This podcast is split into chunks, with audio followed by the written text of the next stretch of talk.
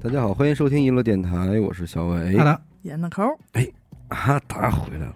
消失的这段时间里，阿达呢也是精心的为大家准备了一期非常精彩绝伦的节目，别别，兄弟，你这是挖坑，你这绝对是他妈挖坑。挖的倍儿坑啊，对，我主要去了这个呕心沥血，全国各地啊，收集了一些民间啊，素材亲历现场，哎呀不老容易违不违心？陪老太太打麻将，哎，陪老头儿抽烟，是给人家炒菜，端茶倒水，你也要捶腿，套出了几个咱说是好故事，也不见得说多精彩，反正就是费点哎劲啊，费点劲。踹寡妇门，挖掘户坟，打架拉他骂聋子，这点缺德事都让我干了，哎，你那但行好事，莫问前 程呢。不认得，不认得。忘了，行，忘了。哎，咱先说一近的啊，北京的哦，这两个近，一个是时间比较近，一个是地儿地儿近，咱也熟。家门口，就是怎么说能算是民间故事呢？就是你似乎好像听说过，嗯但又好像没听说过，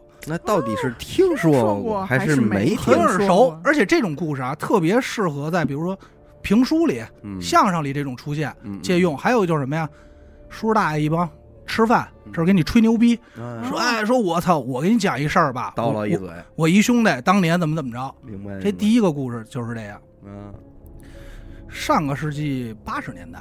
嗯。呃，也就是八五八六年那会儿，在北京古玩圈儿专门有一帮人就玩这个收币、哦，啊是收币。冤大头啊，什么就是古钱币，古钱币、乾隆钱啊这种，就玩这些东西。据说啊，你看这就来了，这个啊。这个故事劲儿就来了。据说啊，当时发生在这事儿身上的是今天在古钱币圈的一位大佬，哦，大佬啊，姓什么叫什么不知道，就说是一大哥级人物。不能说，哎，人家就说就是你别打听，哎，别听，人不方便说。那会儿呢，玩这套东西的地儿最早都是在琉璃厂那边。嗯嗯，这大佬也是没事就在这边溜达溜达呀，收拾东西。他每天在这收什么呢？主要就是袁大头。嗯有一天呢，就是在这溜达，因为他长期来嘛，所以基本上地面上这些人都认识，嗯眼熟。这天来一新人，他一眼这儿 综上了，嗯肯定是新人，因为他都认识啊。这大佬呢就过来说：“兄弟，你这是卖什么的呀嗯？”这哥们儿呢就从兜里拿出一块冤大头来。啊，说我就卖这个。一听说话，河北烙挺像口音，嗯说我这个冤大头啊，嗯那不一样啊，嗯我这好啊，就这么个劲儿吧。反正、嗯这大佬呢就拿过来一看，说确实不错，多少钱呢？三块钱，嗯，哎，哎，人民币三块钱。反正那会儿这三块钱还行啊。咱也钱，对，咱也说过好多次了，就是那会儿工资大概牛逼点的，一个月七八十嗯就已经很不错了。嗯他收完这个袁大头多少钱卖呢？五块钱，嗯三块钱收，五块钱卖，他挣这两块钱差价。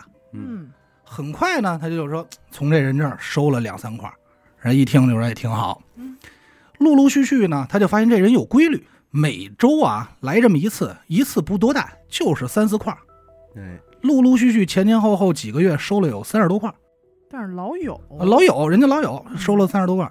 这时间长了呢，大佬心里就嘀咕，说怎么老有这东西啊？他这货从哪儿来对，就好奇呀、说干脆啊这样，我一次性都给他收了就完了。寻寻根，我也嫌麻烦，他来回跑也麻烦。那落听他妈，那会儿交通不方便，直接就掏了。哎，就说那我等这人。但事儿呢就是这样，你越想等一个人的时候，你贼不着他，见不着了，反正招不见了，这人不来了。这一等就有一个多月，一直没出现，直到有一天，这个远处又听见这落听口音了。我这云头好啊，这一个，这大哥说：“哎呦，兄弟，我可算把你等来了。嘿嘿你呀有多少冤大头？你要是多，我一次性我全要了。我说我就你这么一个冤大头，这要多了我高兴了，是吧？哎说这我都要了。这小伙子呢犹豫了一下，就是说：“我跟您说实话吧，嗯，这袁大头啊，他不是我的，哎，是我一亲叔叔。”说：“那你亲叔叔手里有多少啊？一千块。哎呦，哎，一千块。”大佬就激动了呀，这眼睛就放光，说：“那你都拿来呗，嗯对吧？你这拿来，我这全要了，咱还是这价格，我都不给你砍价啊，嗯嗯三块钱一块，有多少我都要，行不行？”嗯嗯嗯他这正说着呢，这落听人呢就琢磨了一下，说：“这个啊，我得回去跟我叔叔打声招呼。嗯，商量商量，对，您要想要货，得跟我走一趟，哎，去我们那儿，哎，去我们那儿。你想这一千多块，我给你背过来不像话呀，嗯对吧？”哎，大佬说：“行，说那我就等你信儿了啊。嗯这俩人口头商量好，也没个电话，就只能天天去琉琉璃厂贼这人去。大概又过了半个月，这小伙子来了，说我跟我叔叔说好了，我叔也同意，您要不介意啊，跟我走一趟。嗯我们那个地儿有点偏，今天咱俩走不了了。嗯明天一早咱俩坐火车先到唐山，嗯从唐山下来以后坐几站公交车，嗯再到这个一个村里，再从这村里走几公里路，嗯才能到我们家。您能接受吗？嗯，这大佬一听说，嗨，不就为了挣钱吗？远点远点啊，吧，远点远点，吃点苦没关系。说行，走吧。就这样，俩人第二天一早出发了。等到了这个村儿的时候呢，已经是下午两三点钟了。嗯呃，你想这一天，他们早上七点多走的嘛。等到了这个地儿呢，发现这家人啊独门独院儿，哎哎，就是说是咱们现在来说就是标准的四合院啊，几间厢房，但不是说像咱们知道的四合院修的特别好，瓦房没有，嗯土坯的。他进这院子之前呢，是一大的硬北墙，哎，蹭着这硬北墙过来，嗯一看这家啊挺破败，没什么钱。到了这儿呢，这小伙子就赶快引荐说：“这位是我叔叔，一老头儿。哎说这位是北京来的大佬某某某，晚哎，来专门收您这袁大头。整个屋里特别暗，这家里穷成什么样呢？连灯都没有，就只能说是靠着这点蜡烛嗯，凑合着聊天儿。没聊两句，这大佬就直奔主题说：“咱们那个东西呢，说对，不是说一千多块呢吗嗯？”这老头摇摇手，一千多块没有了，哎，现在还剩九百多块。那也行差不多了那也行，说为什么呀？说之前那些拆散了，你拿走了呀，嗯对吧？说还剩900多三四块儿，三四块儿的。他说那九百多块也行，反正这个价格咱也说好了。然后说说那这个我怎么验货呀？这老头摇摇手说：“兄兄弟，我跟你说啊，这东西啊不在我家，在我大舅哥他家呢。哎呦，又拐一弯这。大舅哥的意思就是他媳妇儿的哥哥，是啊，这么个关系吧。在大舅哥那说您啊，要不介意在这儿等会儿，我让我老伴儿和我侄子呀去给您取去。嗯等一会儿取完了就过来您一货就完了。但是您别着急，有点远，在隔壁村呢。嗯说那就走呗，那就等着呗。这老伴儿和侄子就取货，在等的过程中呢，俩人就是边喝茶边聊天儿。这老头儿就看说：“哎，您看我们家像趁九百多块袁大头的人吗 怎么来这么一句啊？说你什么意？”思？这大佬就吓坏了，嗯说：“这地儿我是真不认识，是他可知道我带着现金来的呀。对呀，说我估计今儿他妈崴泥了。嗯这大佬刚一紧张，这老师说：“别紧张，别紧张，啊，是这么回事儿。”不弄你，呃，对，没打算弄你啊，别害怕。这个这个袁大头啊，是我们家里一段故事。哦，想卖卖先先讲故事。哎，讲讲故事，反正时间也早嘛，说嗯讲讲故事。说您进我院子的时候，有没有发现我们家有点问题啊？嗯这大佬说没有啊，嗯 大佬是不是已经哆哆嗦肯定说有什么那儿有一死人啊，啊这琢磨呀。他说不是，您进来没发现我们家这影背墙嗯离这门口特别近吗？嗯哎，大佬就回忆说，哎呦，好像还真是。嗯你正常影背墙离门口大概有个两米距离，嗯你就横着进去完了。他们家这你得侧身儿，哟可能也就不到一米左右这么个距离，近特别近。说这修的不合理，这老头又接着说，说啊这事儿啊得从我岳父讲起。嗯我这老丈杆子呢有俩孩子，一个就是儿子，我说那大舅哥，一个就是我媳妇儿。我们这两家过的日子啊，天壤之别。嗯大舅哥家有钱，日子过得好。老头儿原本计划着呢，是等自己老了呢，这儿子还不给自己接过去养老送终。嗯但是结果没想到，这儿子娶了媳妇儿不认爹了，对老头儿特别不好，不给养老。最终结果呢，就是老头孤苦伶仃，自己住这破院儿。这他这岁数大了，也照顾不了自己，怎么办呀？就只能说找他自己闺女呗，嗯，说看闺女和姑爷能不能帮帮忙。嗯说我们两口子呢，一商量，虽然没钱，但是力气还有吧。说得了，我们就陪着老头儿住这四合院儿。这是心善，这伺候了大概四年多的时候，老头儿有一天嘎嘣儿驾鹤西去了。嗯那会儿老人都有一习惯，就是什么呀，在自己走之前，挺早之前啊，就把自己这棺材给准备好了，那是对吧？这都都有这毛病。有这个说我们家也一样，别看没钱，不是什么好棺材，但老头儿早早就把自己这棺材搁在那西厢房了，嗯就那么一直存着，说走的时候用得上。这我们一看老头没了，就赶快把老头取出来放棺材办白事儿呗。嗯停几天怎么办？大办，当天也算好了，怎么怎么下葬那会儿都土葬嘛。下葬当天吹吹打打、披麻戴孝，我们都弄得了以后，发现啊、这棺材出不了院子。影背墙太窄了，哎，挡住了，你怎么横挪竖挪？你两米多棺材，你那不可能，转不过去呀、那肯不可能。它这立体几何学的问题啊！嗯，你这边越着急，那边也催，说你要过了这点儿，到下午下葬可就不吉利了。嗯，一气之下怎么办？这闺女说把影壁墙推了吧，拆拆吧。这影壁墙一推，咔嚓一砸，从里头砸出俩大坛子来，哎，其中有一个坛子就给砸碎了，嗯，里头就是我们说的袁大头，哎，上头还搁了张纸条，这是我岳父亲笔写的字儿啊，嗯，就是谁给我养老送终，这两坛子钱就是谁的。哎，早有准备。早有准备。这老头儿早就想好了，他怕自己这儿子不给他养老，嗯所以当时修的时候刻意把影壁墙修的特别近。嗯，人家这心眼子做的，你就想想的多绝，嗯，然后再把东西埋在这儿。你只要给我养老送终，必定我这棺材准备好了，对呀，送出去必须推墙，推墙你就发现宝贝，都是你的。这要是碰见一那什么点儿的不会拐弯的，说那先给尸体弄出来，搭出去，再再买一棺材，把棺材也 拆了，拆或者说，要不说把这面墙拆了，对你这反正就是，对，哎，老头儿计划挺好。嗯，你这事儿一说完，这大佬这大拇哥竖起来了，说好，嗯，说没想到这钱这么有意义啊有！意义，说哎呦，还有这么一个故事都想给三块五收了，啊，都想都想加点钱了，涨价了。这高兴，喝这茶也有滋味了。嗯聊着聊着呢，这时间也差不多了，他这侄子和老伴儿也把钱拿回来了。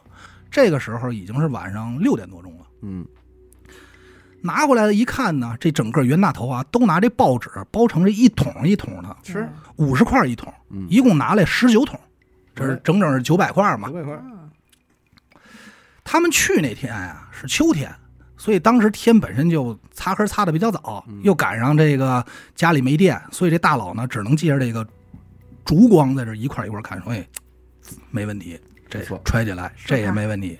这看着看着，老头就张嘴了，嗯。说那个您看咱能不能涨点价儿啊？嗯，他这话一说出来，这大佬心里咯噔一下，说这完了。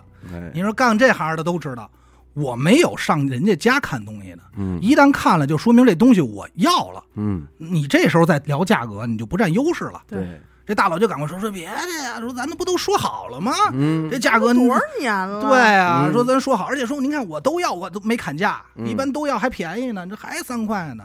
这老头就说：“你呀、也别笑话我，嗯我这属于人穷志短，马瘦毛长，嗯哎，反正就大道理呗。”双方就来回扯皮，讨价还价，商量半天，最终就是三块五一块儿。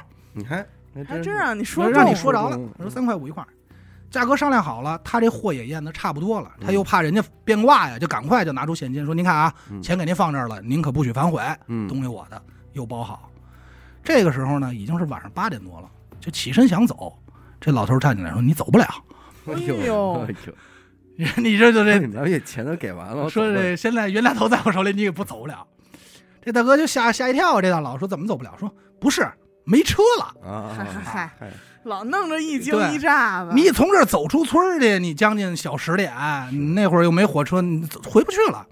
说要不这样，您要不介意，我们家忍一宿，哎，明天一早我送您出去。嗯，这一宿啊，这大佬基本上说吃饭睡觉，心里没踏实下来过，肯定踏实不了，就一直在说你在人家地地盘，人家收了钱，晚上黑灯瞎火再给你弄死。袁大头而且架不住这老头儿他大喘气呀，说话。心得多宽啊，基本上就是说一宿没睡，一直在忍着，忍着。第二天早上天刚擦亮，他就赶快起来拍老头说：“咱走吧，走吧。”嗯啊，我回去有有事儿啊 不，待了，不住了待了，待不住了。老头说：“你我查了最早的票，我最早的火车十点的呀。嗯，”他说：“那那我也先走吧，我早点回去。”说：“行吧。”这俩人就把他往村外送嗯。送的时候呢，咱要说这大佬挺聪明，抖了个心眼子，说：“您二位啊，头前带路，我跟着，嗯，你俩别一前一后的这么夹着加我，哦，哎，嗯。万一你这拿把刀，对吧？我这得完蛋了。这走，费了半天劲，终于走出去，到了车站，给送上车，回北京，啊，这就没发生什么，什么事都没平有。安到家，上了车呢，这心里这石头也算落了地了。踏实了，他就想，高兴啊，这五块钱一块儿，三块五，我挣一块五，卖多少钱正是算呢。高兴呢，就从兜里啊抠出来一块，嗯哼，说我看看吧，哎，真好，嗯又抠一块儿，怎么不一样呢？什么东西？说这个怎么上头刻的是毛主席啊？哎呀，还说一画断人了，就说这意思啊，这更值钱了，预言币，预言币对。我说这个怎么不一样啊？就害怕了，然后赶快就拿着这个报纸包好的去厕所，他也知道那什么呀，一块一块的看，发现啊，除了每桶浮面上那几块嗯，是真的以外，剩下基本全是假的。完了，完了，这是怎么说？应该是一经典的打眼故事了，这经典的打眼故事。但他这不能叫打眼，这叫上当啊！上当这就这其实没跟打眼没关系，这就是标准的那会儿一个骗术。嗯，为什么说能说民间故事呢？这个骗术就是你感觉似乎好像很多年听过似的，对，对，而且最核心的是啊，就影北墙的这个故事，嗯，你好像是在郭德纲的相声是里听见过，刘见过，就是这么类似，有可能说是拆门梁的，有拆什么的，哎拆门墙里头对。有一洞，有一暗格的，反正你要查呢，人都告诉你真事儿啊，真是，真事儿。真但是我觉得这个故事可以算是品质还是不错，比较完整。我他妈的怎么听过一个什么修沙发的，是不是？还是修凳子、修老红木的？嗯，好像也类似于这种，但是具体真的忘了，啊就是有一个印象，说也得去河北那边找人，说你师傅呢？说你等我师傅，嗯我师傅明天才在呢，怎么着的？哎呦，乱七八糟，都是套儿，都是套 儿。嗯，反正你这故事呢，也是咱要说是真事儿啊，也是大佬喝多了说，嗨，我给你讲讲我的血泪史吧，也绝对是精彩。这也不好。编。但是你看人整个这一套，可能这个假币就在家里呢，那也得安排一个说侄子和老潘去找去。嗯为什么？这时间我得给你讲这故事。但是他有一点不合理，我刚才就想说，这个大舅哥按理说这钱不应该放大舅哥他们对家哎，这个确实是，对吧？你本身你就没养老头而且，这操蛋的大舅子搁他那儿，你还能给拿回来？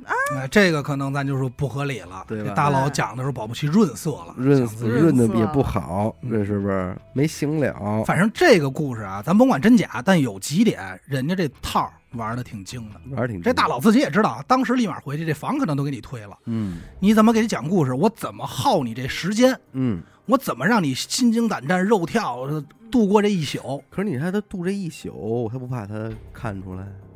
哎，首先一没灯啊，对二你这一宿，你觉得你这时候还敢拿出来验货吗？嗯，你一直就害怕老头说话大喘气也要嗯说，万一我操他再弄死我，又不卖了，又不卖了，又或者说你在可能都揣怀节操里睡的，嗯对，啊，他就没睡嘛，忍了一宿。包括说怎么就非得在验货的时候给你涨这价呀？当年啊，这是两千七百多块钱啊，嗯，两千多块钱，呃，应该是三千多，嗯。应该是九百多块儿吧，嗯。反正应该是三千三百多块钱，三块五，三块五嘛。是。那当年这不小的数目。吃一大亏。还有一个哦，也是北京的，但这事儿早点儿。你听着这个，我就觉得挺狠的，有点意思。嗯。这事儿发生在民国那会儿，甚至也不止民国，包括清朝啊，更早之前，这个咱们国家这边有一规矩，就是不能轻易打胎。嗯，这这听说过吧？怀孕了，我要开一个打胎药，不允许。嗯因为我记得《神医喜来乐》里还专门演过这个，就是说我们家这个小姐被人侮辱了，嗯，她不是故意的，那喜来乐才发的善心，他知道这个配方是什么，他不能给你开，嗯开也是偷着开，因为这是杀头的罪嗯啊！你你要不你就是也男是一条人命。对男尊女卑啊，或者就是那女的不规矩，或者男的怎么着，这都是那什么。这个药店呢，那会儿呢也有开的，但偷着开，人家有一专业名词儿，这药啊叫鬼药，就是你到药医院一说，药店说开鬼药，人家就知道怎么回事了。为什么叫鬼药呢？有一词儿叫心怀鬼胎，哦，怀鬼胎。所以到那儿呢，你跟那个老的大夫说什么呀？是一词儿，说我们家谁谁谁啊，鬼上身了。哎呦，黑话黑话，这大夫马上就明白。你到今天可能问一些老中医啊还，好使呢。人家还能知道什么意思。就是说，我不想要的孩子，我给怀上了，哎叫鬼上身了哎，你就过去说，那个我们家大小姐鬼上身了，啊！或者谁谁谁鬼上身了，人家马上就知道悄什么意思。悄说，哎，悄悄说，说，又是你你们家小姐老招鬼，啊说去一边去去，说那脏你们家小姐 叫大敞开儿，可能敞开儿，老开见那小闺女说要这个不如买避孕套呢。是，哎，你这个事儿呢，发生在哪儿呢？宣武门，哎，宣武门那边有一个西鹤年堂药店，菜市口啊，嗯，这老老品牌了。嗯，是不是也卖什么刀伤药那呃地儿？都卖都卖，旁边还有针线铺，对对，都是。反正一说就西鹤年堂，大家就是相声里也不都这这这些词儿吗？对，说西鹤年堂这个掌柜的有一天这个五六点钟了，自己这打板儿也该这个打烊了，上班打烊。这个时候来一人，长得小伙挺精神，仪表堂堂，二十七八岁，嗯身上这衣服呢属于短衣打扮，但很利索，一看就是这种大宅门的管家，就这种这种身份。这老板一来呢，就是说这怎么回事？您求什么药啊？这个小伙子四处看看，说我们家主母啊鬼上身了。主母哎，我们家这主母鬼上身了。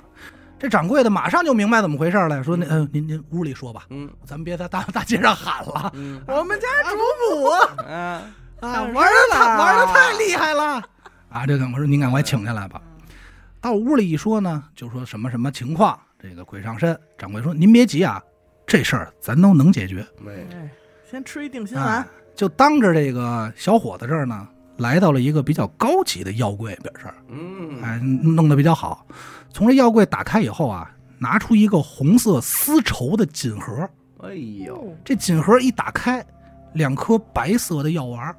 哎呦，这老板没给他，先放这鼻子底下闻了闻。嗯，你说哦，不对，啊，这显摆显摆，盖上了，不是这个，不是这个，又放回去，又从另外一头拿出一个，一闻。一模一样啊，嗯。同样的锦盒，同样的药丸，一闻，啊，这个是这个，这给您，这就是您要的这个鬼药。这个面团儿，面团儿，你搁谁谁也好奇他第一个是什么呀？是是 是哎呦，还真是 你搁我就想，我说搁我，因为你你琢磨啊，就是你当你干这种偷偷摸摸的事儿吧，你是想缓解你这种紧张的心情，嗯刻意的会跟人说聊点什么。嗯我第一次去情趣用品，反而就还可以我说啊，你们这几点下班呀？每天你多少你得找点这话佐料吧，我们最近忙不打烊，对吧？说说啊，什么呢？对，说这个利利润如何呀？嗯反正你就得找点，你也真听不进去，但是你也，而且这举动你多好奇呀！啊，过来了，说啊，说您这是什么呀？这个药铺掌柜的说，您手里这个是鬼药。说那刚才那个呢？不瞒您说，我拿的这第一盒啊，这药啊，叫什么名儿咱不好说，但它的优点是，你怎么玩他可怀不上。哎呦，你今天咱就说叫避孕药啊，嗯说你怎么玩玩多花啊，你天天就滚成那儿，怀不上嗯，啊。这管家点点头，然后说，哎，那那我这个药多少钱呀？五千银子，嗯，不贵啊，五千银子在那会儿是真不贵。还不值这锦盒钱呢，嗯，对啊，这盒让带走吗你？要让带走，让带走啊！哦这边交钱，把锦盒揣怀里，人转人走了。说这盒四千，前脚走，后脚这个药铺掌柜的媳妇儿就出来了。这老板娘啊，当时就急了，说：“你他妈疯了！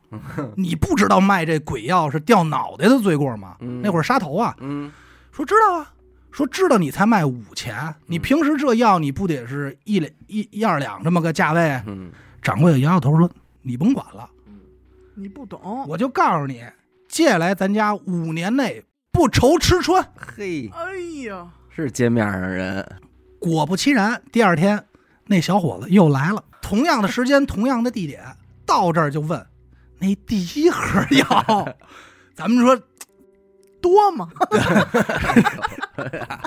要做买卖，说这个说这个是吧？哎，这个我我能来吗？说说哎请进来，别别马路上喊，进来是进来。等你半天了，说有是有，卖也行，但这药可贵啊。他说嗯不差钱，嗯。说咱家这个大家大业的不差钱，嗯，多少钱呀、一口价二百两。哦哟，这管家二话没说，掏出钱，两张银票，一百两一张嘛，转身就走了。嗯。前脚走，媳妇儿又出来了，老公行啊，神算子啊，爷们儿，说这都让你给拿捏了哎，爷们儿，我的爷们儿哎，嘿，说这都让你拿捏了，操，你怎么做到的呀？嗯爷们儿摇摇手，说我跟你说呀，嗯这个大宅门家的主母要是有奸情啊，嗯，你琢磨，这家里这么多管家仆人，怎么可能让一个男的过来买药？哎，咱们还是他妈想想短了，了真是想短了，对吧？哎，肯定是这个人就是和主母有奸情的奸夫啊！奸夫在此啊！你琢磨，他们能买能买这个鬼药啊，说明这事儿没有东窗事发。对，嗯，没有东窗事发，那就说明这俩人还得接着玩。嗯，所以我在昨天卖药的时候，特意的展示了一下我这第一盒避孕药，嗯，哎呦，抠出来闻一闻。你好奇吧？嗯我就告诉你，嗯，你必定来买来。还是这街面上人生意精，生意精啊，人家能挣钱，还是我觉得还是管家傻了。嗯，你回回都买鬼药，才花多少钱？哎呦我操，鬼药，耽误时间呀，而且有风险呀，得歇，对，不是说完全没风险呀。嗯就你《甄嬛传》白看了，这孩子打下来你得扔啊，嗯，对不对？你得嗯这血布你怎么弄啊？对不对？还是您懂？高手让我想起了芝麻胡同，啊，芝麻胡同有这段儿，跟主母吗？宝路宝路是吧？嗯，厨子宝路，但是同样这个药店里还有一个小骗术，这个咱们就是简单一点啊，也是专门有一个人那会儿说是军阀的过来，穿着一身军这个衣服过来，跟人说啊，我呀想在您这儿求一个什么呀，半尺长的人指甲哟，药引子。嗯，那会儿有啊，就是这个半尺长药这个指甲，它是个药引子，干嘛？在论的，是在论的，干嘛用呢？就是主要是治这个咳嗽、肺炎，就这种，反正说有什么用用法的，还有治头疼的，具体怎么用也可能是抠抠、啊，这甲片什么的，确实是在论。是吗？说这个最早发现甲骨文就是从药铺发现的，是吗？卖这龟壳，啊，说好药。后来人说，妈逼这龟壳怎么有划痕啊？啊，哎，是一个咱说是一个学者去买药，买回来一个没吃，没舍得吃，没舍得吃，我看研究。就学者先走哎了。拼来了，一拼拼上了，哦，哦，说这是人为刻的，这又侧面的证明了什么呀？那会儿那药店是真是好东西，真是真东西，那真是你有甲骨文时候的这个老龟壳片，老龟壳入药，嗯，牛逼。是不是？嗯。人知道咱这个不好说，保不齐就是扯淡的。嗯。关键半尺长，你看一尺是三十三厘米，哟，那十多厘米，十多厘米这半尺呢，切片行吗？切片能凑合？我说我这开片了，他是求人家说的什么呀？说您要能找着，您甭管啊，您就给我找，你花多少钱找的，我们出双倍。哎，哦比如说你一千两找的，我给你两千。那我知道保不齐有一地儿能拿着，嗯，棺材里哦，还真死人指甲不停啊，但是那会儿头发也不停啊，但是那会儿可能是一个大忌了吧，为了点在刨坟掘墓，是吧？是吧？这那会儿这个这药铺掌柜的一听说这是一买卖，但是这东西可遇不可求，说您先等会儿啊，完把药丸拿出来，还是那套 是吧？嗯，见人见人都秀一把，使一回，说这个半尺这东西可遇不可求，你要说有，似乎好像见过，嗯，但是你要说找，你可找不着。这天就每天就找就愁啊。邓时立刻谁也长不出这么长来，突然有一天，那可能隔了有个半个月，有一老头儿过来说：“您家有人参吗？嗯，我买根人参。”这人参拿过来递老头手上，那老头拿手一接，哎呦，这小拇指，哎呦，怎么哎接哎，人家这么一接一翻这手腕儿啊，嗯。因为但凡是指甲长的人，他都避讳着，嗯。他肯定得翘着这指。哎，你就琢磨他一接一翻这腕儿嘿，半尺来长啊，哎，锃光瓦亮，哎呦。哎，呦。养的那叫一个润，那叫一个亮，那他亮的不行了。这药铺掌柜的都晃眼呀，说停，说站住！说人参啊，您要我要几根，我送您几根。嗯。您跟我说说这个指甲吧。嗯，这老头说，我这指甲自己玩的。哎呦，自己溜玩儿，哎，这不是我家的啊，嗯。就是那会儿真是有人专门盘指甲，养指甲玩，养指甲玩有。盘过吗？我盘那是意外。啊，我真是盘的也够亮的，是挺亮，但是那会儿专门有人就盘这，尤其是小拇指，这是文玩玩到头了，就盘自己。盘自己了，盘我现在也开始在盘这个头盖骨，对。给盘的锃光瓦亮什么的。哎，人老头说这个我这自己玩的，嗯。卖嘛？哎，这老头说这这怎么？怎么卖呀？对我这玩多少年了？你就给五百块钱了。哎呦，说怎么卖啊？说您开个价。说我这个怎么开价啊？这商量。最后这老头说：“我这个呀，从七岁盘到现在，您说我这值值多少钱？对？哎，我这点年头，他说你可够会玩的，七岁就开始玩文玩了。这包着浆呢嗯，反着光呢，哎，对吧？怎么办呀？最后商量五千两，哎呦，我的妈呀，最后商量说行，一咬牙，因为什么呀？你这边五千，那边给你报销就一万啊。一万，两倍嘛这边就开始通知说我们这到了啊，指甲来了。这老头儿看着摁着老头儿在这儿现剪这指甲，哎，老头儿现给剪，生怕是错了，万一假的呀，或怎么着的，嗯？嗯对吧？塑料片儿什么的，咔咔剪下来包好了，明天这就是一万块。嗯，第二天人家那边一来说：“哟，您找着了？您看我们这一打黑箱子，这一万块钱大洋都在呢，哦嗯，带来了真来了，来了，现金交易，我以为就不来了呢。哎来了来了，谁现金交易？说快点吧，给我们看看这宝贝。说我们这当药引子用呢，一打开哎，开始咂摸牙花子，咂摸嘴，说您这不行啊。怎么怎么怎么不行？说我说的这个指甲呀，它得整根拔呀，哦，您怎么给剪了呀？哦，这么说，这一下弄得没辙了。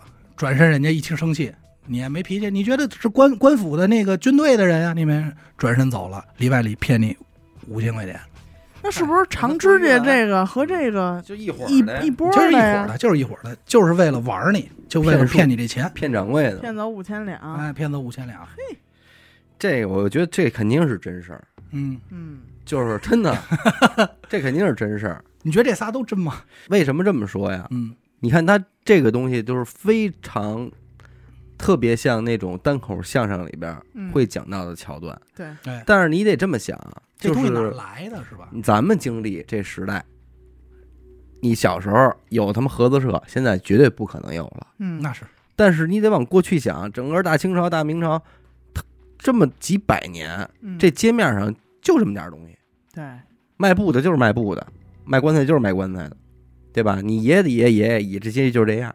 对，它变化代迭代没有那么快。对，那那会儿的人，你要说真是没事儿想琢磨骗，他只能就琢磨一个地儿一个东西，不是说今天咱们试试电话吧，明天咱试试这 iMessage 能不能行吧？没什么可迭代的，那就是想着怎么把这事儿玩出花儿来。所以这过去的骗子要想说玩点大的，这招绝对能行。反正这都是高手。据说啊，这指甲的是来自南方骗术啊，啊，这药丸是咱们说北方的，就北京的。这两个哎，你说到这儿，我非常建议大家去听那个郭德纲的一个单口啊，叫《九龙杯》，啊，也挺有意思。是吗？嗯，你回头大家听去吧，挺短的，不是长篇连续的，但是就也是一故事，有头有尾，有头有尾。哎，那就挺好。是抚远将军府的九龙杯。你说的是那个 《武林外传》，不是一东西啊！我在这儿就给你批了，就不是一东西啊。不是他那是一巧劲儿，其实特简单，说白了就是一哥们儿上人家收废品去，嗯收回来十个杯子，上面都是龙纹，啊，说这个我肯定绝对好东西能卖啊。结果就拿着他满这个琉璃厂问什么的？人都说你这东西不在谱，嗯，没听说过。没听说过我翻谱翻一天翻不下午，没有你这东西。哎他说这还是最早古玩行人家玩的是谱，对，他还不玩说是不是老的。对，嗯你要是是汉朝垃圾，你这人家也不你这是哪儿来？得有说法啊！嗯哪年哪年有这东西，我们才才能收对，人家有有史的。哎呦，我觉得自个儿他妈挨坑了，这点血汗钱都没了。媳妇回家也骂他，骂着骂着他一急，我说操你妈，爸，猜了。哟，一猜说媳妇儿你别猜呀，说这个这你猜了，咱更回不来了，咱哪怕当假的卖呢，嗯是吧？能回来点是点。嗯，爸又第二天又夹着包袱又去，还剩九个了。这回爸到人那儿说：“嘿，您这我给十万两吧。”说为什么呀？有谱啊，九龙杯九正好九个，十个不再论，十九个行。哎九九个行。漂亮哎，一下成成了，收了。九是至尊嘛？哎，什么这十个没没见过，哎九个合适。九龙杯他妈孙子啊！有意思，挺有意思的嗯，听着。还有一个，咱再说再早点儿嗯咱再讲个早点儿的。清朝嘉庆年间，嗯呃，浙江富阳嗯这个地名啊，富阳县每天这个衙门就很多人上班嘛，那到点下班了，走出来俩人，走前头这个呢，三撇小胡子，嗯。是一师爷；嗯。身后这位呢，二十七八，是一捕快。这师爷姓汤，汤师爷，汤师爷。家里排行老四，也就是说四爷，嗯哎，四哥也就这么叫的。汤四爷，汤四爷，对，他今儿出门从这下班挺高兴，为什么？这老爷给升官了。啊，这师爷这个行业呀，一共分为两类，就不是说像电视剧里就一个，有俩。嗯一个呢是管这个公文断案，就是公孙策那种；嗯，还有一个呢是管这财务税收。哦汤师爷今儿升这官呢，不能说升官，而是这两大类啊都归他一个人管，啊，并了并了师爷头总统啊，因为那个死了，嗯而且他以前是管断案的，这回呢管财务，他这个油水就多了，嗯是所以今儿这挺高兴。美啊，他身后跟着这位呢叫严捕头呀啊，严捕头不是一个严啊，不是一个严，严捕头。嗯哎，下班这俩人就溜达，溜着溜达到这个街口是十字路口嘛，就发现这个街街口这围着里三层外三层，围了好几圈人。嗯，这师爷就说嘛呢这儿嗯干嘛就问呗。看看去，这严捕头他地面的他就知道怎么回事，因为师爷不老出来嘛，就说嗨，我跟你说啊这儿啊有一算命的，算的特别准。挂挂铃，哎，来挂挂铃来了一年多了，说每天都这么火，上知天文下知地理，唯一缺点就是说这人长得特别丑。说你见过那耗子吗？啊，见见过贾贵儿没有？嗯说就长成那样，贼眉鼠眼儿，外号叫刘铁嘴儿。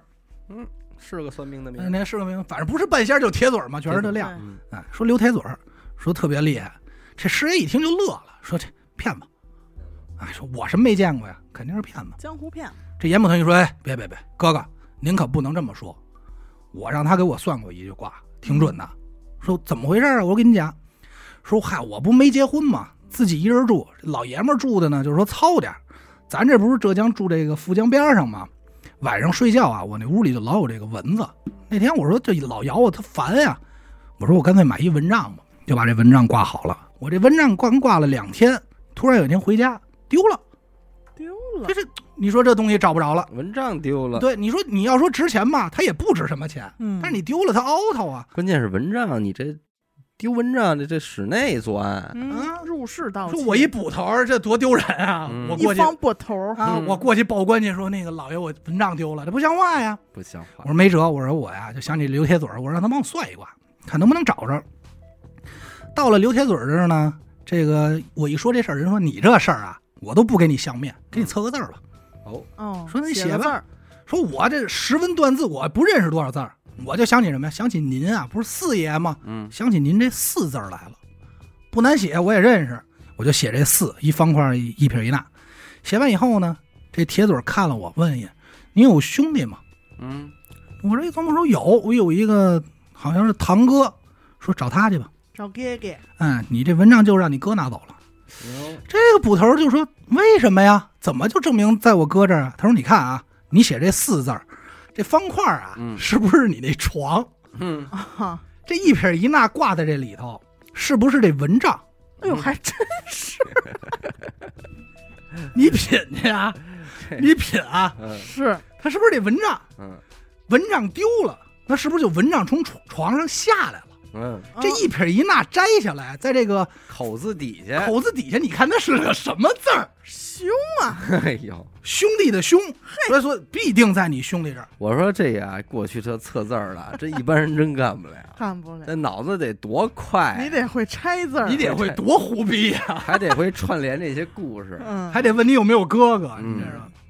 所以肯定是你哥拿走了。嗯，他说我半信半疑，我就找我哥去了。我一问，承认了，哎，还真是他。前两天他耍钱没钱了，想去我们家分点值钱的东西，什么都没看见，就看这蚊帐了，转身给卖了。看着挺新，哎，拿走当了一当，卖给卖给面铺了当扇子，别人也不收啊，反正就当了，当了以后继续。这个这故事讲完呢，这个汤师爷就嘿嘿乐，说你别说啊，有点意思。说要不这个严捕头说咱上去看看，上去看看，让他给您批个八字。嗯，说那就上去呗。扒开众人就往前走，走的时候正看这个刘铁嘴正跟人讲呢，嗯，四柱八字，初探四柱八字，再探四柱八字，流年大运，叭叭叭这正说呢啊，嗯。胖吗这人？不胖，这人不胖，尖嘴猴腮嘛，啊，尖嘴猴腮，呃，自己品去啊，这是叭叭叭正说呢，这个好像说是跟电台似的，这说。这一看呢，看见这个严捕头了，俩人认识，哎，一来就说：“哎呦，您来了。”说啊，点个头说：“这位衙门口汤师爷就给引荐。”这刘铁嘴呢，刚要说打声招呼，一抬头看这师爷，这脸唰就变了，哟，站住！丧了，丧了。马上啊低头不说话，假装没瞧着，就是啊收拾这挂摊儿，说哎这是什么东西啊？自己 自己这样东西，说哦哦这个是这个是签儿哈，是因为还跟我装烟呢呢。说这个啊这是签啊这个是广告啊，这二维码嗯那摆弄这些东西，这个别人不明白，这师爷明白，就是跟我玩这套。哎，使招儿，哎，这个严捕头呢还说说你干嘛呀？哎，师爷赶快给看看，我们师爷今儿升官了，来生意了，算算这个以后能有多大造化。这刘铁嘴儿低头说啊，看不了，看不了，不敢看啊，哎算了算了，我这不行。嗯这汤师爷一看就说，又听就乐，说你呀，甭给我来这套，嗯，我明白你什么套路。你看我呀，你不能说我好，嗯你说我好，你说哎您大富大贵，我不可能给你钱呀。嗯嗯只要说你这说我不好，我怎么解呀？嗯你才能挣钱，嗯，对不对？是是吧，这意思小伟？是这意思，是你们这行都这么玩儿，是这意思，是这意思。他们他们都是这么弄的，是吧？咱们这流年大运不也得罪不少人是吗？是是，看完吓吓出不少人。对，看完都说觉得自己不好，都问着怎么解来了。都都求解。这刘天嘴这人啊，这不是长得像耗子吗？他贼眉鼠眼，眼睛小，平时给人批八字啊、看算卦啊，眼睛都不睁开，半睁。这回把眼睛耷拉就给睁开了，嚯，和这放光小圆眼睛，一看跟闭着没什么区别没。什么区别，看着这师爷就说了一句话：“您啊有大灾大难。”师爷说：“哈，什么灾呀、你说来我听听。”说您啊可能要死，哦，够大的，那到头了吧？嗯到头了，这师爷就说：“行，你说吧，你告诉我我哪年死？嗯，怎么死？今年哟，几月？这个月哦，越说越近，哪天？今天晚上三更你必死！哎呦，就在 tonight，师爷说，我他妈放死你！师爷说打他，给我揍他，给我打给我他，来人，说让他走我头了，一块儿说让他走我头了。抽他。紧接着这不算完，说您要是今天晚上不死，明天你把我这摊儿砸了。嗯，这师爷就乐说：“你怎这么斩钉截铁吗？”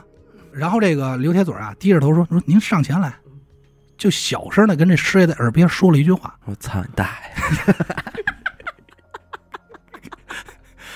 有梁子吧？这俩人 操你大爷！就小声说：“说我刚才看您面相，您就告诉我，您左脚有六根手指，六根脚 趾哎对呦，不对好家伙！哎呦，这么神秘的事让我说的这么搞笑啊！一下他妈左脚有六根手指，完了，是个怪物，那怪物，灵长类 是有六根脚趾，对不对？其中最后那个呀，指甲有半尺尺长都连着，说我这还要玩儿。对，他这话一说完，这师爷当哟，震那儿了，就给拿住了。因为这事儿除了他媳妇儿以外，基本上没人知道。因为那会儿这咱说不好听，说有点算是残疾啊，所以他就意识到自个儿媳妇儿跟这刘铁嘴儿 所以他就觉得买这鬼药去。啊，没有啊，因为这事儿他不光彩，所以这事儿没人知道。他这一说吓坏了。接着这刘铁嘴，紧接着这刘铁嘴说：“您正好赶上天克地冲，哎呦，哎呦，子午相杀。哎呀呀呀呀呀！今天晚上三更啊，你看这个刘铁嘴的频频点赞啊，频频称你，而且再论哈，今天晚上三更正是这子午相交之时，三更你应该必死啊！寅时吗？咱不知道，人家说这个换季嘛，咱就所谓，你必死，死期到了。啊，这话刚说完，这汤师爷刚想继续问，这铁嘴站起来，对不起了啊，各位，今儿走了，收摊了，回家要算明天再算，对不住，对不住，呱呱，说不该转身走了，就把汤师爷给晾这儿了。咱要说这个刘铁嘴是够个，苍蝇的。对，呀，够够缺德的。嗯，人倒给个方法呀，人家意思就是没解了，而且这个之前咱也说过，说那个算卦不给死人算呀，嗯，对吧？这已经说了。你这说完以后，你觉得这汤师爷他高兴得了吗？肯定是丧了一逼脸就往家走呗。原本晚上还说跟朋友喝点酒，这也没心情了。嗯，到家往这个椅子上一坐，耷了个脸，垂头丧气。他这结婚还一媳妇呢，媳妇赶快就问说：“哎呦，今儿怎么了怎么地？”了？我说：“今儿不是说升官吗？嗯啊，怎么还不高兴了？您这怎么了呀？”这汤师爷就把怎么怎么怎么回事全说了一遍。当时他媳妇就急了，说：“你别听那算卦的说胡说八道，嗯，今天晚上啊，咱这么过，我跟你一块儿，咱俩把这三更给他熬过去。哎，明天早上一早我陪您砸挂摊儿去，您看行不行？当三十过，说今儿这家里厨子都歇了，我亲自炒俩菜，包饺子，跟包饺子，知道要死还包饺子，亲自炒俩菜，去找这个书童打两壶酒来，嗯我陪您喝。喝酒。这一晚上咱把这酒喝到位，一熬过去，三更很快啊、嗯，一过三更没事儿，咱们明天砸摊儿去。紧接着师爷一听说行啊，这也是个办法呀。这一听心情好点儿，俩人就开始酒菜准备得了，俩人就开始这推杯换盏着喝。你要说平时呢，这师爷能喝点儿，但今天这有心事儿，嗯，这没喝多少，就有点难受了。醉醺醺了。这个时候呢，大概是二更天。这师爷就说：“说媳妇儿，我这累了，要不这么着吧，我进屋躺会儿去。”媳妇说：“躺去，您躺着，我啊不吵您睡觉，我就在门口守着，我拿一擀面杖我守着，我看谁敢进来。哎，我跟这书童在门口守着您，我们俩接着吃。等到三更了，我一看看您没什么事儿，踏踏实实我叫您熬过去，明天砸摊儿。说行，这个师爷就进屋睡。他媳妇儿就跟这书童在门口边吃饭边聊天呗，聊着聊着就听见这个桥楼上鼓打三更，梆梆梆。这三更打完以后，这夫人长叹一口气，说：“你看我说什么来着？没事儿啊，嗯，这个钟声响了，什么事都没有。”这话音还未落的时候，就听屋里啊一声惨叫，哎，这还没反应过来呢，直接这卧室门就当啷就一脚给踹开了。紧接着就看汤师爷披头散发，穿着睡衣啊，嘴里叫的就不是人声了，就是啊，就那种叫哦，丧尸，啊，对，抬腿就往外跑。哎呦，等跑到门口的时候，还被这门框梆当绊了一脚，绊一跟头，绊一跟头，摔了以后，这媳妇还没反应过来，就说：“赶快扶去呀！”嗯说这书童赶快扶去吧老爷。老爷啊，这刚扶，也不知道这个师爷哪来那么大劲儿啊，起手叭就把这书童推一跟头，紧接着就往这河边开始跑。哟，三更，这河边富江这边上啊，还挺这个通这个灯火通明的，因为好多都是渔船卖鱼啊，嗯在这正做做生意呢。紧接着就看这师爷跑到桥上，扑通一下子跳进去，跳下去了。等大家反应过来想捞的时候，已经没有了，因为他江水很急呀、嗯，很直直接就可能就冲走了。师爷一命呜呼，呜呼呀，呜呼，死了。还真让这个铁嘴儿说准了说。准了。给嘴儿上了，第二天早上就起来报官呗，嗯，而且这本身就是官面上的人，对吧？这一下这事儿弄的呢，全城人都知道。他媳妇儿就说：“我得告这刘铁嘴儿，嗯他怎么就是他方的？就是他方的。”他人家说你这没证据啊，对啊，而且你越告，你只能证明一件事儿：这刘铁嘴儿啊算的灵。越准，真准。这一下这刘铁生意越来越好了，嗯，这每天求卦的人越来越多呀。络绎不绝。主要都是想知道谜底的，嗯，就是这帮听书的是吧？哎，这事儿大概过了有个一俩月吧，他这媳妇儿就说这也不是他说，边上那个街里街坊的，包括衙门口的就过来劝，说说你这个一个人这日子没法过呀，你怎么着你得往前迈一步啊，哦，对吧？你一个人你怎么弄啊？你你说也也没孩子，说要不这样吧，说这个生前呀，师爷最好的一朋友啊，就是这严捕头，嘿，他也单身，要不你俩凑合凑合得了。嗯，俩人刚开始呢就抹不丢的说不合适，后来呢就这一撺弄呢，俩人就说那得了，那就先这么过着吧。亲上了，他家也有蚊帐，还有一哥哥。还哥，事儿呢是没办，因为这个家里有死人嘛，不合适。但是这么过，大家也没说什么。紧接着又过了一个多月，有这么一天晚上下大雨，哗，这刮风大雨，下雨下打都不行了。突然，守城的兵丁带着一小偷去衙门口报案去了。嗯，小偷这行业呀，有一规矩，叫偷风不偷月，偷雨不偷雪。嗯哦，是人家讲理呀，对偷风这门你开开，你不知道是人开的还是风开的呀，对，对吧？偷而且月这个风的声音能掩盖一些哦脚步啊、撬锁呀，对对你不偷月为什么呀？你月亮亮，你能看得清楚。对，偷雨不偷雪好理解，雪咱就不解释了。偷雨你当时偷完弄下什么足迹啊，全给你洗刷干净了，雪反而还留下脚印儿哎对就追上你了。说有这么一行业，所以小偷那天晚上看大雨就偷去了，偷的谁家呢？就是这汤师爷他们家。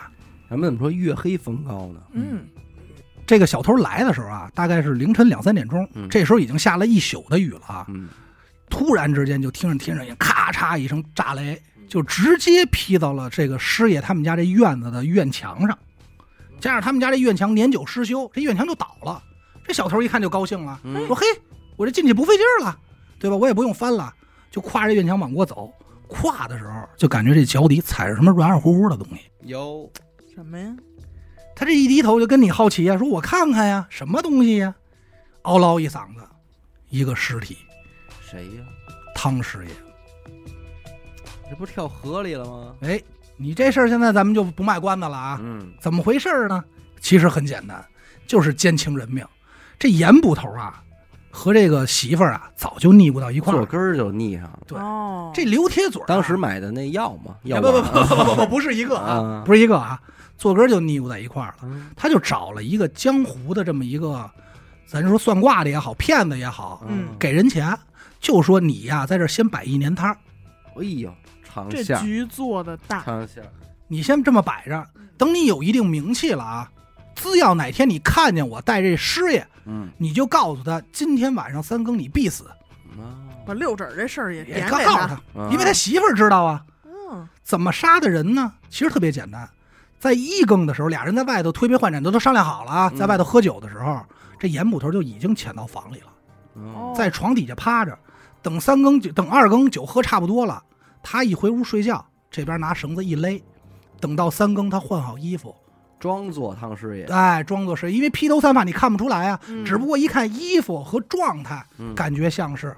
啊，就往而且旁边还一作证的书童，嗯哎，就往河里跑，跳河里。他这盐捕头水性又好，咔咔一游，找一没人地儿一上岸，完事儿了。嗯，嗯大家再想老九，哎呀，江水太急了，冲丢了，找不着了，玩了这么一扣，奸情人命。高高了高了高了高了，这个故事呢，我觉得啊，郭德纲的那个嗯。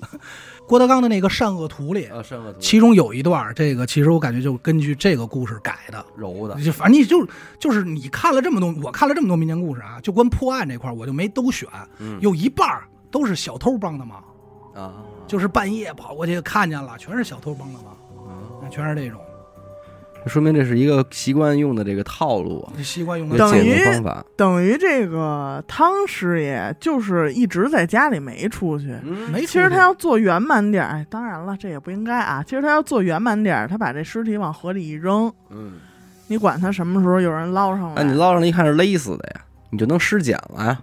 哎，仵作就登场了。对呀，你就知道他到底是怎么死的。这呢，就留下一个，哎呦，算命的真准，就是所有人的目光就聚集在这算命的真准上了，哎，不琢磨说他得怎么死。而且，关键是啊，汤师爷死了这事儿你没法告，这是一无头案，嗯，你不能说因为算的准，所以你给人家惩罚吧，对对吧？这不像话。对，但是大家会在内心深处呢，就留下一个说，哎，他命里有这一劫，嗯，没过去。哎，大家愿意信这个呀，嗯，对吧？也愿意信。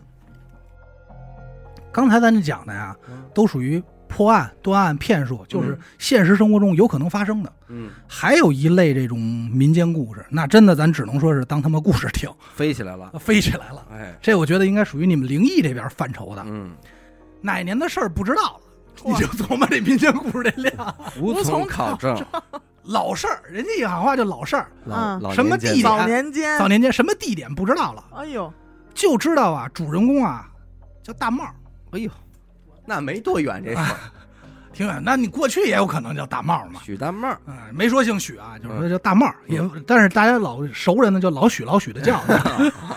说老许，你要媳妇儿不要，你要嗯老婆不要这老许呢，这个带着自己媳妇儿叫李姐，啊，就是他了，没有别人大帽大帽啊大帽啊带着自己这媳妇儿李姐，今儿今儿可没来啊，啊。是从这个别的村啊逃难到这么一个新村来的，嗯，反正就这么一个前提吧。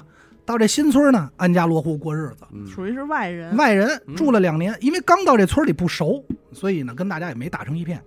有一天早上呢，他是起床正说说耕地去啊，怎么着的，嗯，就突然看见呼啦超一帮人，咋咋呜呜的就往村里头那个空场走。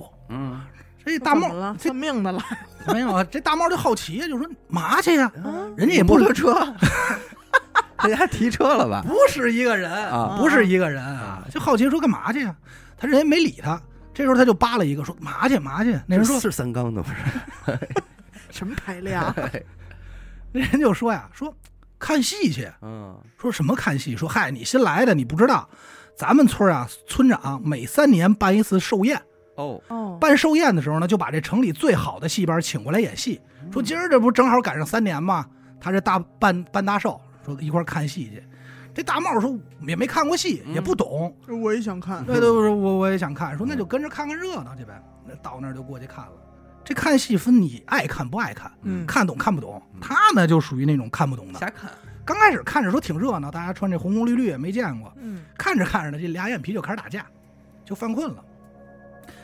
这一眼睛一犯困呢，这视线就开始模糊，嗯什么都看不清楚了。但唯一能看清楚啊，是戏台上有一个身材非常妖娆的女子，就看这看得清楚。看得清楚，嗯别的都越来越模糊，这越来越清楚。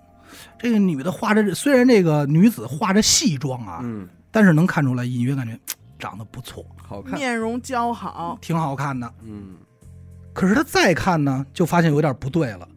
哎，这个女的好像是跟自己有什么深仇大恨似的，就这眼睛啊，直勾勾的盯着自己，不看别人，就盯着自己，感觉这眼睛都瞪出血来了，就这么盯着。嗯，这个这大帽也没反应过来，就看，因为他就处于这种游离状态呀，他突然就感觉这女的好像冲他飞过来了，哟，一下就冲他扑过来了，就这一下，他一激灵，醒了嗯。啊，南柯一梦啊，哦。可能是自己做了梦，这这这这看戏，严科一梦，南南柯一南柯一梦啊，嗯说说得了，说没劲，我看不懂，回家睡觉去了。他这刚到家呢，就听见自己这媳妇儿李姐在那儿哇哇哭，嗯，哭什么呀？就说对啊，说哭什么呀？那李姐说，哎，我爹没了，哎呦，呦，就说岳父没了，就问说怎么回事儿啊？这一打听，就说也不知道，就家里给信儿说前天走的，说赶快走吧，俩人就收拾东西赶快回娘家。去吧。哎，等到了娘家呢，这个李姐的母亲就是她这个丈母娘啊，嗯，看了大帽一眼，嗯，似乎想要说什么，但是又欲言又止，哦，就是那呃啊，没事儿没事儿啊，然后就揽过自己这个，就揽过自己这闺女说，赶快去磕头烧纸去吧，嗯。办事儿。他媳妇儿呢也不是傻子，就感觉妈自己这妈话里有话，是不是要说点什么？嗯，嗯，就找了个借口说那个大帽去给我和妈倒两杯水去，就有意的把这个给给支开了。前脚刚走，这个闺女就问妈说：“说这爹怎么走的呀？怎么这么突然呀？我记得不身体挺好的吗？”这个他妈就说呢：“说你爹走的呀，有点蹊跷。前两天去城里一戏班打工去了，哦，回来的时候不知道怎么了啊，这身体就不对付了，人就神神叨叨的，天天就不知道呃念叨什么，突然就走了。咱村里不有一能瞎会算的大爷儿吗？嗯，这大爷儿就就说你爹呀知道什么不该知道的事儿了。”哦，而且你爹临走的时候还嘱咐我，让你跟大茂离婚，别住一起了。嗯，说这大茂命里有一劫，这劫要没渡好，连你的性命也难保。哟，这么厉害，嗯，这李姐一琢磨说说那也不行，我们俩这日子过得还行啊。没什么大矛盾啊。然后还跟他妈说说妈，你放心，可能我爹啊就是担心我想我了才说的这话。他妈还想再说点什么的时候，这大帽已经打水回来了。话虽然说一半，可是之前说那一些，有一部分大帽也听见了。嗯嗯嗯，也是觉得自己一听也觉得心里不是滋味儿。接下来几天就守灵呗。这个丈母娘对自己呢还像是平常那样，但是她老觉得这个话里有话，嗯因为你毕竟听见点什么嘛，心里反正挺不是滋味儿。后来觉得挺别扭，说得了，说你啊在家给爹守灵吧，我先回去了，嗯，自己就回去。一路上呢就琢磨他媳妇儿和这个丈母娘说的什么意思，这心思也没在这儿。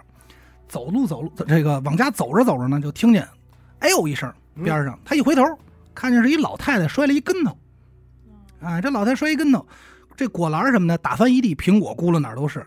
这大帽人挺，这个大帽这心挺善良，就过去赶快帮忙捡东西。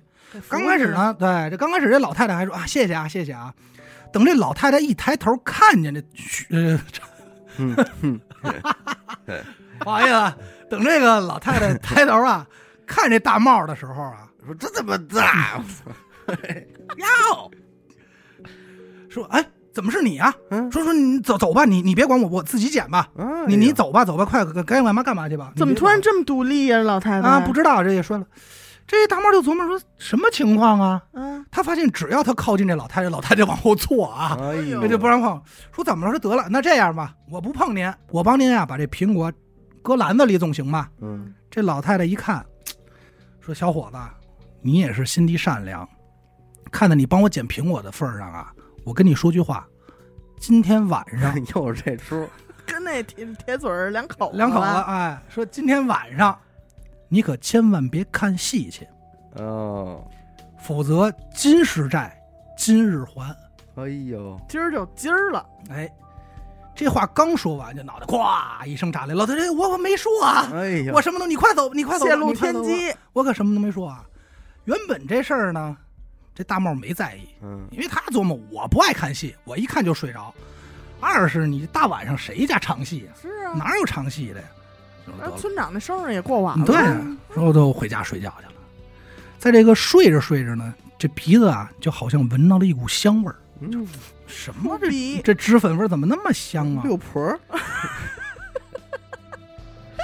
嗯，辣滋儿的是吧？辣滋儿的，咸不丝儿的，紧接着啊，他这眼睛闭着，他就隐约间好像看见了那天上台唱戏的姑娘。哦，这女孩就来了，这回没化西装，素颜来的，而且给大毛印象最深的啊，就这两撇黑眉毛。哎呦，哎呀，后后腰一骷髅，这 是飘来飘去骷髅，咱不知道啊。嗯，那大毛那是六婆，那是六婆那味儿，哎，那两撇黑眉毛，这大毛就觉得，哎呦，这个姑娘漂亮啊，嗯，哦，不由得就把这个心里话说出来，说你真好看。哎呀，紧接着感觉自己这身体啊就不受控制了，嗯。哎呦，好像是把这女孩哎从后头就给抱在怀里了，永嗯永驻，拥住了。这女孩呢叫梅儿，梅儿，梅儿，那个木字旁的梅啊，呃梅花的梅梅花的梅，啊。你别想多了啊，没有没有 没有，叫梅儿。我说什么了？呃，这梅这梅儿呢，连头都没回，侧身一笑，说：“许公子，啊不那个哎呦，又说漏了，帽帽公子，啊茂公子，茂茂，茂公子，您啊就会说好听的，嗯人家再好看，不也只是只身一人吗？嗯，哦还好看的来给我理解吗？哎，在这梦里啊，这大帽就这么抱着梅儿，然后感觉自己好像说了一句话，说等我考取功名之时，我一定来娶你。喂，迎娶你，这梅儿躺在这个大帽这怀里呢，也没好像这感觉产生了一些共鸣，也说不上来。嗯然后这个还自己自言自语说：“说我呀不要你功名，嗯，嗯，只要你能跟我在一起，我就知足了。等我唱完这一曲，咱们就在一起。”紧接着，红灯记，我见，哎呦，哎，这怎么能是红灯记呢？那不像话！这这紧接着这画风一转，就画面咵嚓一转，哎，就变成了这梅儿在台上唱戏，大帽在角落里听着，嗯，这个就开始唱啊，什么这个提篮小麦十枚茶，提着的那也靠他是吧？嗯李外一把手，穷人孩子，刚儿那个是，穷人孩子走到家，反正就这四句啊，特瓷实，叭就开始唱 啊，唱着唱着，忽然这个半梦半醒之间啊，这个大帽就把这眼睛睁开了。嗯，别睁啊！再听会儿，睁开以后，感觉这个戏啊还在耳边呢。啊，这什么什啊，小梅说：“哎，穷人孩子早咱家去，还是 还是这一句啊？说给怎么老他算好各家账，说怎么老是这几句啊？就迷迷，而且迷迷瞪瞪啊，感觉自己的身体好像被这个声音受到了指引，哎，穿上衣服嗯，就奔着村里这戏台去了。哦，等到了戏台，还看见没人在那儿唱呢，嗯，啊，里里外外一把手 反正就这一句翻来覆去啊，渐渐就开始听得入迷了。哎，听着听着，这画风就变了，台上这人不唱了，哎，又站那用这种怨念的眼神看着他。哦，就这一直盯着，看着这个大帽就说：“几世轮回，我终于等到你了。哦，终于等到你，，”突然一下，这大帽就醒了，因为他想起来老太太说了，今儿晚不能听戏啊。嗯不，能等反应过来想走的时候，发现身体动不了了。再看，戏台上这梅儿，不再是戏装了，而是一身红色的婚服。嫁衣，嫁衣。胸前一个骷髅，黑骷髅，好，朝着这多恐怖的故事让你给我讲吧，是是哪有骷髅的事儿然后我在那下一个节目又回来了的我 失陪了范老师，我得去造型，我得去造型怎么改东北二人转了？大椒嘛，大椒，京戏戏戏戏是曲戏曲啊，！我说哪儿了？表叔数不清，哎，这这不是戏服，嗯穿着那个嫁衣，红色一身红色嫁衣，站在那儿，冲着这个大帽就掐着脖子就过来了，呜就飘过来了。嗯飞过来，这时候再看这梅儿，可不是那个脸色漂亮白白嫩的了，不是，一脸全是血，哎呦，大喊一声：“我不会放过你的！”嗷唠一嗓子，大帽从梦里醒了，哎，还是梦，哎，发现自己又是南柯一梦，哎。嗯，第二天早上起来呢，他原本以为这些都是梦，但是结果走到戏台的时候，发现这戏台上有他自己的一一双鞋印儿，哟，这吓一跳。但是紧接着过的这几天呢，他好像感觉好像没也没什么事儿，对啊，可能无所谓吧。嗯，又大概过了有个十天半个月，自己这媳妇儿李姐从娘家回完了，回来了，也完事儿了。嗯，这日子俩人就像以前一样过。刚开始啊，什么问题都没有，可这媳妇儿回来这些日子，一天比一天能睡。嗯，久睡不起，而且经常喃喃自语，不知道这说什么梦话，反正也是这小没事没沾，呃有可能啊。嗯，然后就是，而且昼伏夜出，哎，这老这样也不是个事儿啊。这大茂说得了，明天我去县城里啊，找个郎中给媳妇儿看病吧。啊，这到到城里找了半天，人都不愿意来，嫌远呀。终于找了一个老郎中，说来家里看看吧。在路上俩人还聊呢，说你媳妇什么病？小爷在路上还聊呢，就问说你媳妇什么病？说嗨，我媳妇现在疯了。嗯疯了，啊，这个说话也不乱七八糟。嗯这医生还分析说，哎，有可能家里人死了，嗯，是吧？伤心过度，伤心过度。等到了这个家门口呢，这大帽就说：“快点吧，就在床上躺着给把把脉吧。”结果呢，这郎中看了看这房子啊，就说：“小伙子，我看你挺老实的，大老远才跟你过来，嗯，没想到你这么耍我呀。怎么讲？大帽说：“我耍你什么呀？这病人这病得这么严重。我怎么地了？说你这屋里哪有人啊？有，他说：“不就在床上呢吗？床上什么也没有啊。”哦，我可什么都没看见，你别逗我啊！嗯，滚闹，紧接着就看大帽这手做了一个好像扶着一双手的这么个姿势，但手里是空气，什么都没有，就说快点把脉啊！救救他吧！这老头就看着这大帽，说你呀、看看病去吧。嗯，转身就把收这个定金放桌上走了。无能为力，这大帽自己也没想明白怎么回事，说这不怎么这郎中还不给看，是不是觉得治不好啊？说得了，我再找一个医术高超点的吧。转身就要去请，在去的路上，在同一个位置又碰见那老太太了。结果那老太太看见他又吓坏了，直接说了一句：“你你你你你你是是不是看戏去了？哦，你是不是听戏了？”他们说说我我没没有吧，我就那天梦里好像是听了。嗯，老太太叹气，说：“唉，你呀，命中必有一劫。”嗯，我看你人不错，又人不错，帮你一把吧，服服你。但你记住了，今天晚上无论发生什么事儿，你可千万别发誓。哦，就嘱咐这么一句。紧接着，这个带着大帽就回家了。回到家里一看，这俩人从整个屋子找遍啊，自己这媳妇儿找不到了。这老太太就赶快翻，翻到这床底下，看见床下有一个人形的黑影儿。这老太太就说：“完了，哎，赶快拉着大帽就往这个戏台这儿跑。”等到了戏台的时候，这大帽就看见自己这媳妇儿穿着戏服在戏台上正唱戏呢。听着没事没啥，啊，这呃，就全靠他什么 是吧？就这 哎呀，穷人孩子早当家啊，这是唱戏呢。他唱戏，他得转身呀。这边转身是梅儿，那边转身是李姐，来回这么切换，两个人这来回切换，怎么回事呢？咱这就可以揭底了啊。嗯，这梅儿和这个大帽呢，三世纠葛，哦，确切来说也不是三世啊，就多世纠葛。十里桃花，哎，嗯，三生三世，主要就来自这个他俩的渊源，主要就来自这第一世。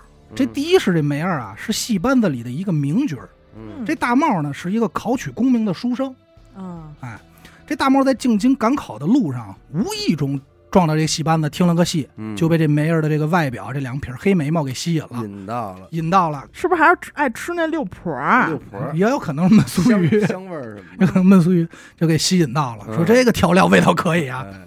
从此以后，天天就跑这儿看戏了，哎，这进京赶考也就不干了。这俩人一个在台上唱戏，一个在底下看看戏，那回家唱去好不好？真是，久而久之，这俩人可就对上眼儿了，没，这心里就彼此相吸，嗯，然后俩人私底下就幽会。就定终身，定终身，没药，这大帽就没有药啊，给上身，没有药啊。他。看那白巧丽，白巧丽那玩儿，对，这大帽就说：“等我考取功名之时，哎，我过来娶你。嗯，嗯，”但是结果呢，这大帽是个负心汉，哎，功名是考上了，也当了这个高官公务员啊，嗯，结果娶了一个大官的女儿当媳妇儿，富贵人家的小姐，富贵人家小姐。这梅儿呢，转身来找他的时候，他翻脸不认人了，还给人赶走说啊，我不认识你，因为那会儿说唱戏就是下九流，下九流嘛，拿不上台面儿。这老许呢，这个这个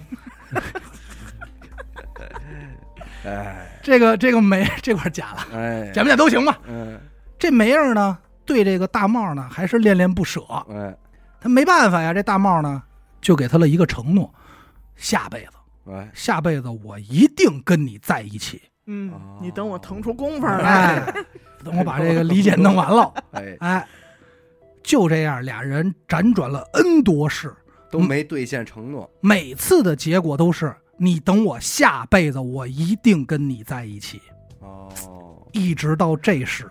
怎么这么说了不算，算了不说的？你看给没人气的啊！真是我多冤呐，我。啊 是。结果到这事的时候，没人的脾气大呀，是，受不了了，说今儿啊就鱼死网破，以旧以旧吧。以旧以旧，我也不想听你再给我许诺了，我也不信了，我今儿就死，拉着你死，咱俩死了在一起就完了。可是这世的大帽呢，他不记得前世怎么回事儿他也不知道我许诺，他就说说这事跟我没关系啊，我没有啊，那都是人家那都是之前的我许的呀。说嗯我这事就想踏踏实实的好好跟这李姐过日子，说我已经答应这李姐这辈子对她好，没法跟你在一起，就开始叭叭就是说吧，又说等下辈子没说，啊，到最后，没人看着眼前的这个人，好像他不认识了。虽然苦苦追求了几世啊，每每世都是负心汉，说你等我下辈子，但唯有只唯独只有这世，人家没再许诺。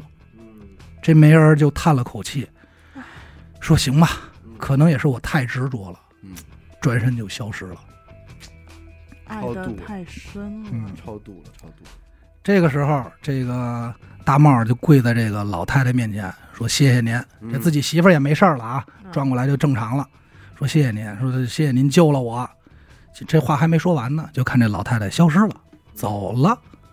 哦，等事儿都完了以后，他就觉得自己啊这头昏目眩，梆躺地上睡着了。等第二天早上再起来，发现自己搂着媳妇儿又回到了那个熟悉的家，整个所有事儿就好像做了一场梦。要赶快起来去看那戏台子，发现村里啊根本就没有搭过戏台子，整个是一场梦。这个就不好说了，哦，这个就不好说了。因为老太太凭什么知道啊？对啊，老太太凭什么摔倒在那儿等着你？对，就是那家，就是他们家那会能掐会算那村里的大爷儿呗，哎呦，可能是个，买苹果去了。啊可能咱就说出马仙有点这个什么的，明白反正说一天一苹果，一生远离我。Apple 怎么还有这话？嗯，这么这是一个悲情的故事。悲情的故事，对，但这个故事你就是说告诉承诺很重要，承诺很重要，不要轻易的承诺。对不要轻易的发誓。所以，而且大帽最后也是听大爷儿那句了，说今天你可别随便发誓。哎，嗯，你别结果这一次没发誓，还把他给救了，哎他要发誓下辈子，我估计人家也就不信了，说当多少辈子了？掐死你！对，再发誓还得你看没人说，当时就掐死你，是是 顿时掐死我当时是这么想，的，采访一下，改采访。是后来不唱戏改做电台了嘛？下辈子，所以一会儿咱们说这个没人给大家唱一《红灯记》，唱一红灯记，你那什么人为渣什么的都在里边呢。我家的表叔数不清嘛没有大事不登门嘛。但是这一世反而在一起了，哎，哎，你看对，是不是？就是放下了。放下了放下反反而在一起在一起，对，但是这个理解 怎么还在？理解也在，就这点人翻来覆去啊，老折腾。是。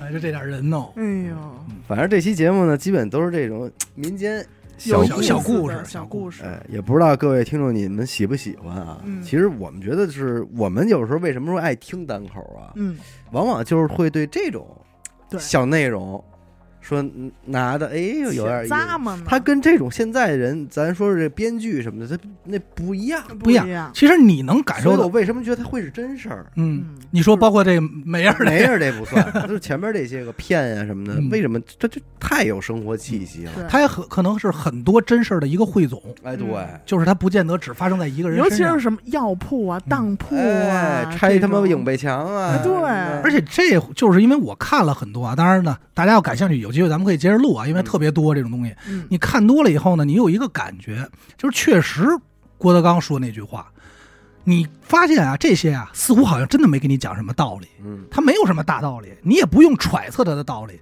他就是一个玩意儿，你咂摸着滋味儿觉得挺有意思，但实际上呢，他又有有点道理在里头。似乎好像又有你这，你就是说吧，比如说这个算命这个，它就是简单的一个故事，告诉你嗯命案兼情人命，无论多复杂，你逃不开这些对，对吧？就是这种东西，挺有意思，小玩意儿。挺好小玩意儿。行，感谢您收听娱乐电台。我们的节目呢会在每周一和周四的零点进行更新。如果您想加入我们的微信听众群，又或者是寻求商务合作的话，那么请您关注我们的微信公众号“娱乐周告”，我是小伟。点个头，我们下期再见。拜拜。